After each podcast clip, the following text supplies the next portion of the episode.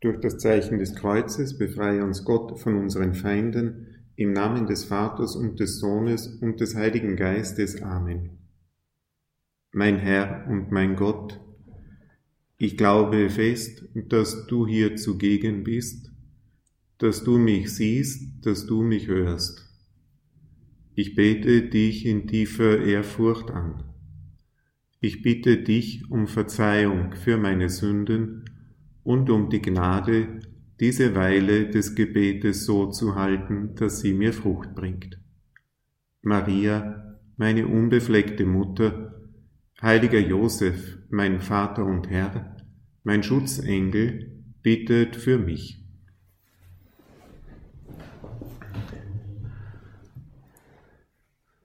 Wir betrachten das Schweigen Gottes.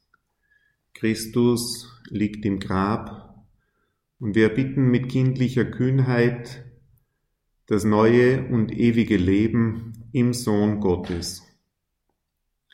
Wird die Auferstehung gelingen? Kommt der Herr aus dem Totenreich wieder zurück? Gelingt das Werk der Erlösung?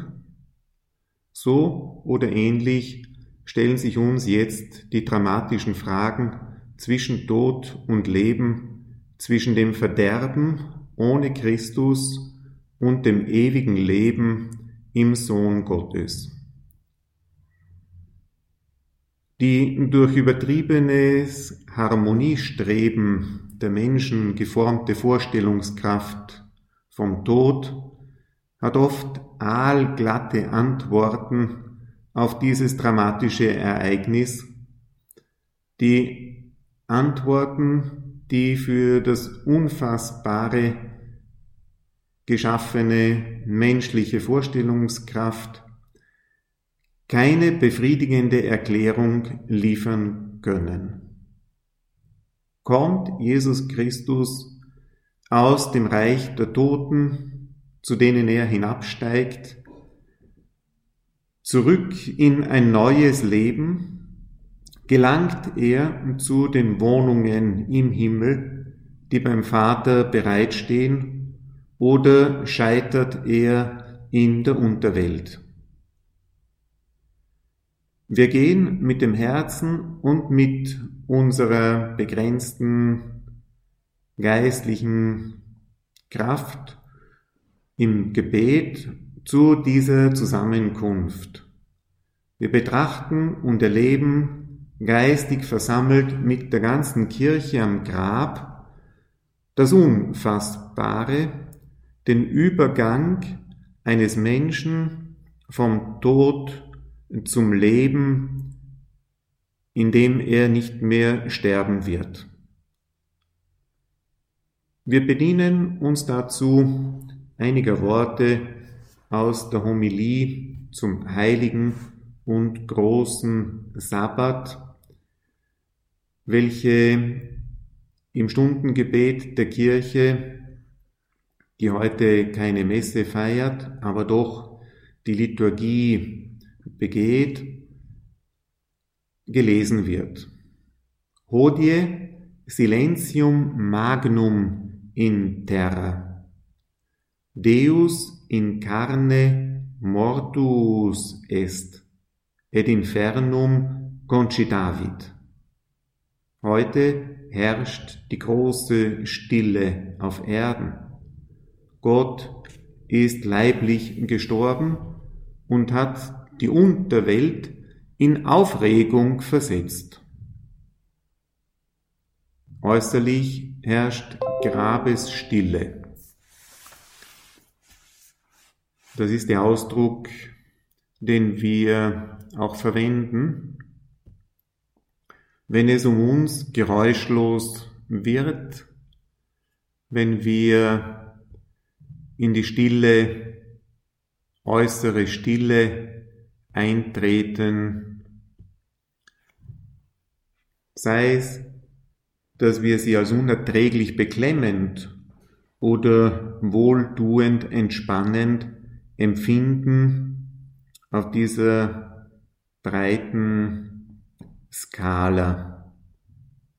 Die Stille an die uns der heutige Tag in der Liturgie der Kirche erinnert, ist die große Ruhe, die göttliche Stille, die Grabesstille Jesu, in die wir wachend und betend mit eintreten wollen. Wachend, weil wir uns fragen, was macht nur Jesus, der sagte, ich bin das Leben, wer an mich glaubt, wird leben, auch wenn er stirbt. Was macht dieser Jesus jetzt im Grab? Jetzt liegst du, Herr, mausetot im Grab. Wo ist dein Leben geblieben? Verflixt, nochmal, regungslos, kalt und still haben sie deinen Leichnam ins Grab gelegt. Hast du uns an der Nase herumgeführt mit deinen Reden, in denen du uns sogar noch mehr als nur zu leben versprochen hast. Ströme lebendigen Wassers würden aus dem Inneren kommen, die mit dir verbunden leben.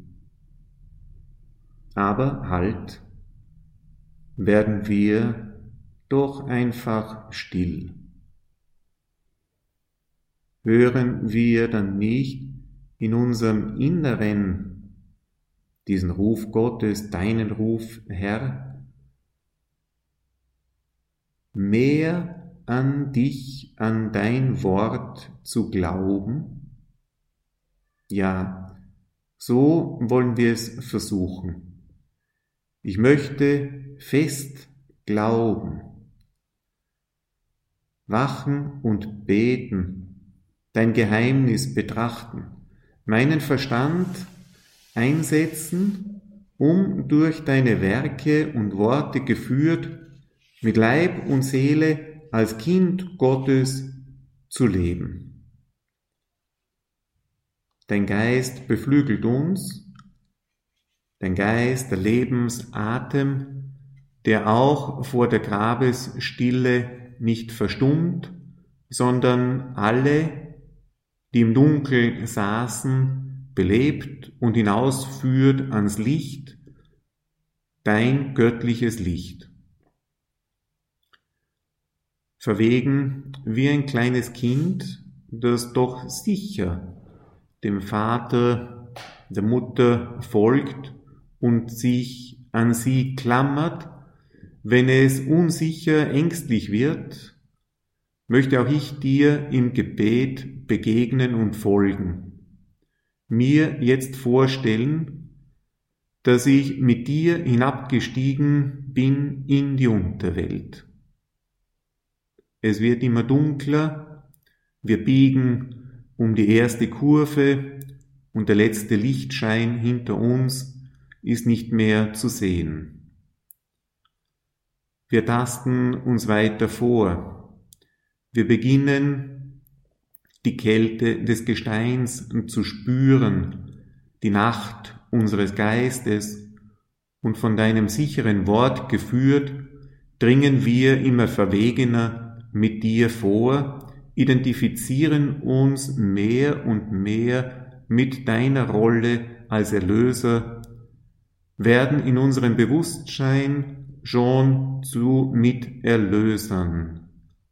Ja, je näher wir dem stummen Rufen der Seelen der Gerechten kommen, zu denen wir jetzt mit dir gelangen und die du uns in deiner großen Güte zu erkennen gibst, umso lebendiger wird unser Gebet, unser Rufen zu Gott, dem Erlöser. Gebet, Gebet, Gebet. Wie schwer ist es, ihn zu begleiten, wenn man nicht betet, schreibt der heilige Josef Maria in seinem Büchlein Der Weg. Im Gebet erfassen wir deinen Erlöserwillen, Jesus, und deine Stärke, deinen Mut, alle in Gott Verstorbenen auch die vor Christi Geburt Verstorbenen, die in das Reich des Tod, der Toten gelangt sind, zu erfassen, zu erwecken. In einem fiktiven Dialog zwischen Adam und Christus eröffnet uns ein antiker Autor, dessen Namen unbekannt ist, einen schönen Weg zur Gotteskindschaft im Sohn in dir, Jesus Christus. Der Autor dieser alten Homilie in Sancto et Magno Sabbato versucht, sich den Dialog zwischen Christus und Adam vorzustellen. Der Herr ist am Kreuz gestorben und in das Totenreich hinabgestiegen, wo er Adam begegnet. Dieser steht für jeden Menschen, der die Befreiung von der Sünde und das neue Leben in Christus erhofft. Ich befehle dir, wach auf, du Schläfer, so die Stimme Jesu. Ich habe dich nicht geschaffen, damit du im Gefängnis der Unterwelt festgehalten wirst. Steh auf von den Toten. Ich bin das Leben der Toten. Erhebe dich, Werk meiner Hände. Erhebe dich, mein Abbild, geschaffen nach meinem Gleichnis. Erhebe dich, gehen wir weg von hier, denn du in mir und ich in dir, wir bilden eine einzige und unteilbare Person. Diese abschließenden Worte lesen wir im Alltag und Heiligkeit einer Studie zur spirituellen Theologie bezeichnen ein geheimnisvolles Ineinander des Christen in Christus und Christi im Christen.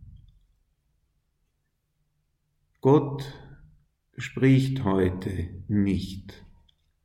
Er schweigt. Auf der Erde ist es still geworden um ihn und um die Christen. Umso beredter zeigen sich uns die stummen Gesten und Handlungen wie das Hinabsteigen Christi in das Reich der Toten. Was hast du dir dabei gedacht, Jesus Christus? Stellen wir dir etwas spießig klingende Frage, die in Wirklichkeit aber eine auf jedem gläubigen Herzen brennende Frage darstellt, die Frage nach der Vereinigung mit Gott und der Fülle des Lebens. Die Fülle des Lebens bezieht sich ja nicht nur auf die aktuelle Existenz, sondern die Sehnsucht nach einem erfüllten Leben lässt uns gerade in der irdischen Existenz, also in alltäglichen Leben, den Blick auf das Nicht-Erkannte, das Nicht-Machbare werfen. Der Tod des Menschen wirft einen in gewisser Weise auf sich selbst, auf seine ganze Begrenzung zurück. Das Bewusstsein dieses abrupten Endes jeder menschlichen Existenz, das sich je näher der Tod kommt, umso unerbittlicher in unseren Geist hineinbohrt, wir möchten auskommen. Herr, du hast davon gesprochen, dass du ein neues Leben hast, dass du Nahrung für den Glauben bringst, den Durst stillst, mit dem Wasser, das fortfließt ins ewige Leben.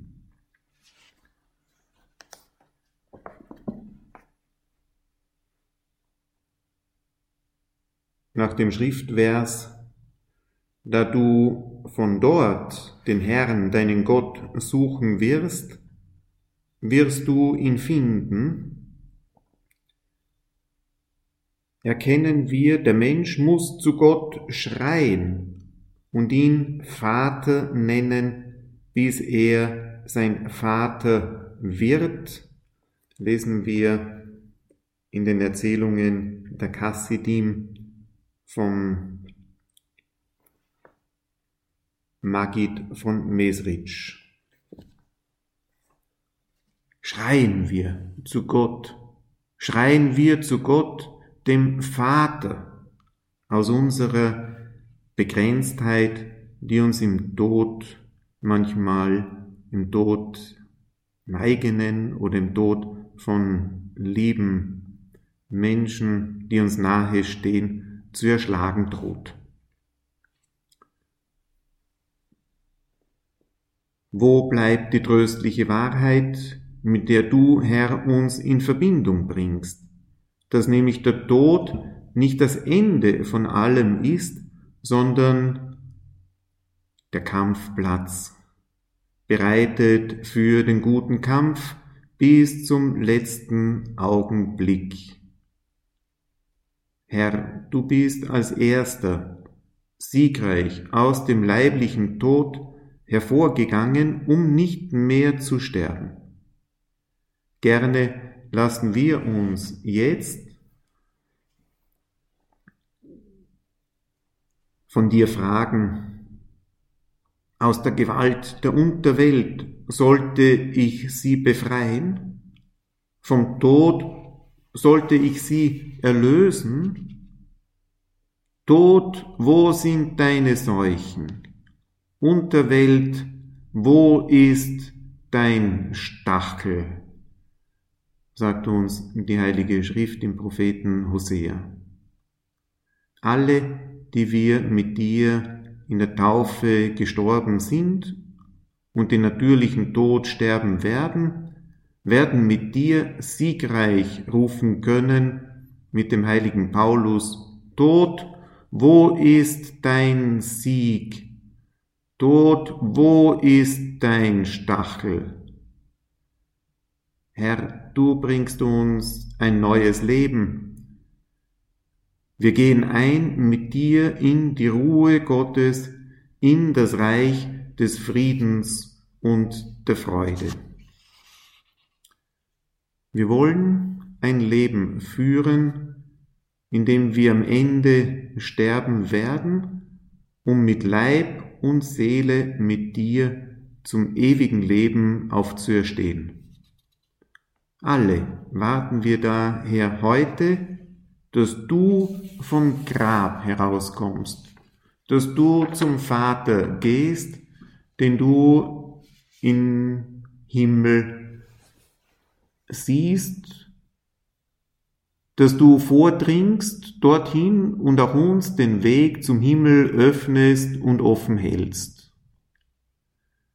Diejenigen, die dich nicht als Sohn des himmlischen Vaters angenommen haben, sahen gerade die Ankündigung, dass du zu deinem Vater gehst, als Gotteslästerung und knüpften daran deine Verurteilung zum Tod.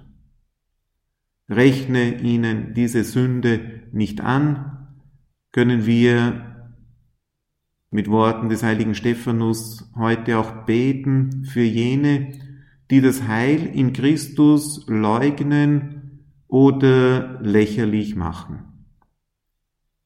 Befreit von Todesbanden, so lehrt uns der Glaube, begibst du dich auch für sie an diesen fernsten und kalten Ort voller Gefahren, insbesondere der Gefahr, dort gefangen zu bleiben, wie alle jene Verstorbenen vor dir dort verblieben, verbannt, festgehalten aber nicht hoffnungslos geworden. Uns wurde und ihnen in dir eine Hoffnung geschenkt, nach christlichem Glauben eine verlässliche Hoffnung, von der her wir unsere Gegenwart bewältigen können. Üben wir uns ein in diese Hoffnung, die Zukunft bedeutet, auch wenn wir noch nicht konkret vorher sagen können, wann wieder normale Arbeit möglich sein wird, wann das Familienleben nicht mehr zusätzlich belastet sein wird. Leben wir in der Gegenwart, im Tun und Leiden und üben wir uns in die große Hoffnung ein, die uns Christen trägt. Mit dem Blick auf dich, auf Christus, der durch Leiden gestorben und jetzt im Grab liegt, fühlen wir uns aufgerufen, mit den anderen zu leiden, für die anderen zu leiden, leiden aus Liebe und um ein wahrhaft Liebender zu werden, schreibt Benedikt XVI grundlegende Elemente der Humanität, die abzustreifen den Menschen selbst zerstören würde. Wir wollen den Vorsatz fassen, zu leiden, seien es große oder kleine, und dieses Leiden nicht abzustreifen, sondern es in Jesus Christus anzunehmen und vom Tod des Egoismus in die Freude des übernatürlichen Lebens überzugehen, angeleitet von einer nicht ganz unerheblichen kleinen Anmerkung, die wir noch anfügen möchten, zu einer heute, wir zitieren nochmals aus dem Schreiben Benedikt XVI. über die christliche Hoffnung, vielleicht weniger praktizierten, aber vor nicht allzu langer Zeit noch sehr verbreiteten Weise der Frömmigkeit. Zu der Frömmigkeit gehörte der Gedanke, man könne die kleinen Mühen des Alltags die uns immer wieder einmal wie mehr oder weniger empfindliche Nadelstiche treffen, aufopfern und ihnen dadurch Sinn verleihen.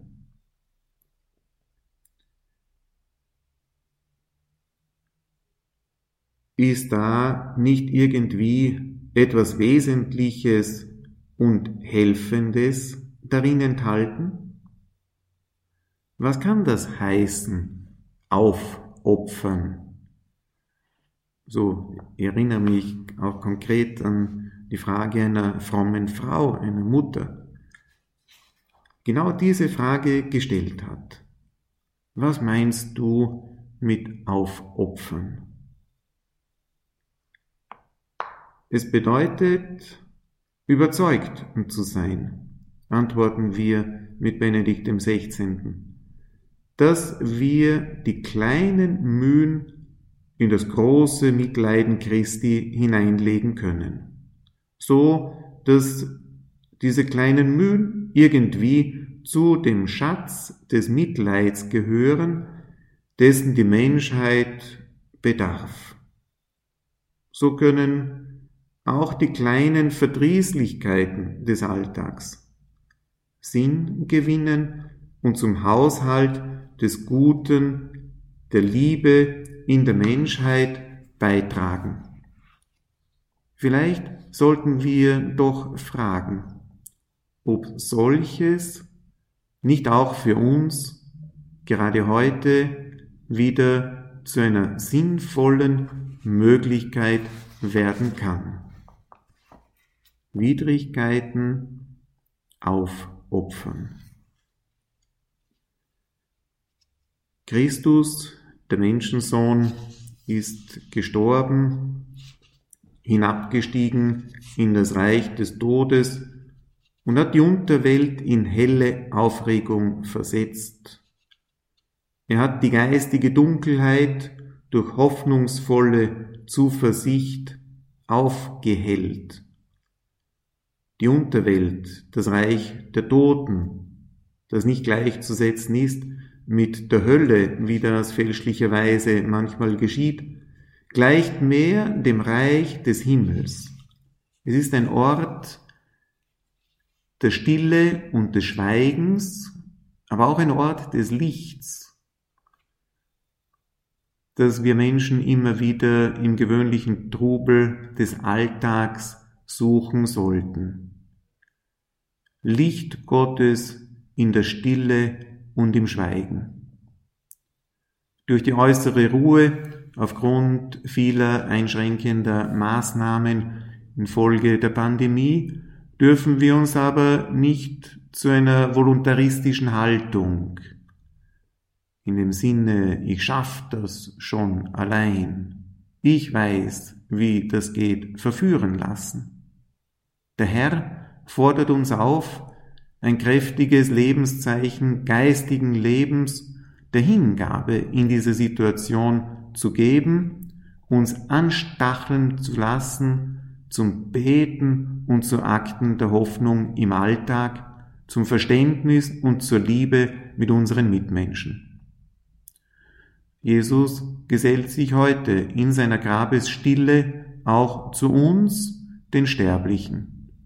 Er bringt die Hoffnung aus der Finsternis der Vorstellung einer Selbsterlösung auszubrechen und zu ihm, dem Licht des Lebens, zu gelangen. Möge es dir doch gelingen, den Vorsatz, den du gefasst hast, auch zu erfüllen. Ich will mein Ich jeden Tag ein bisschen mehr sterben lassen, regt der heilige Josef Maria an und wir rufen seine Fürsprache dafür an. Die Kinder, die Kinder Gottes bitten einfach und verwegen um das Unmögliche. Bitten wir um die Heiligkeit des Lebens, im Leben, im Alltag, um die Verkürzung der Pandemie und dass die sozialen und wirtschaftlichen Folgen, mit Worten des Prälaten des Opus Dei, dieser Krise so erträglich wie möglich werden.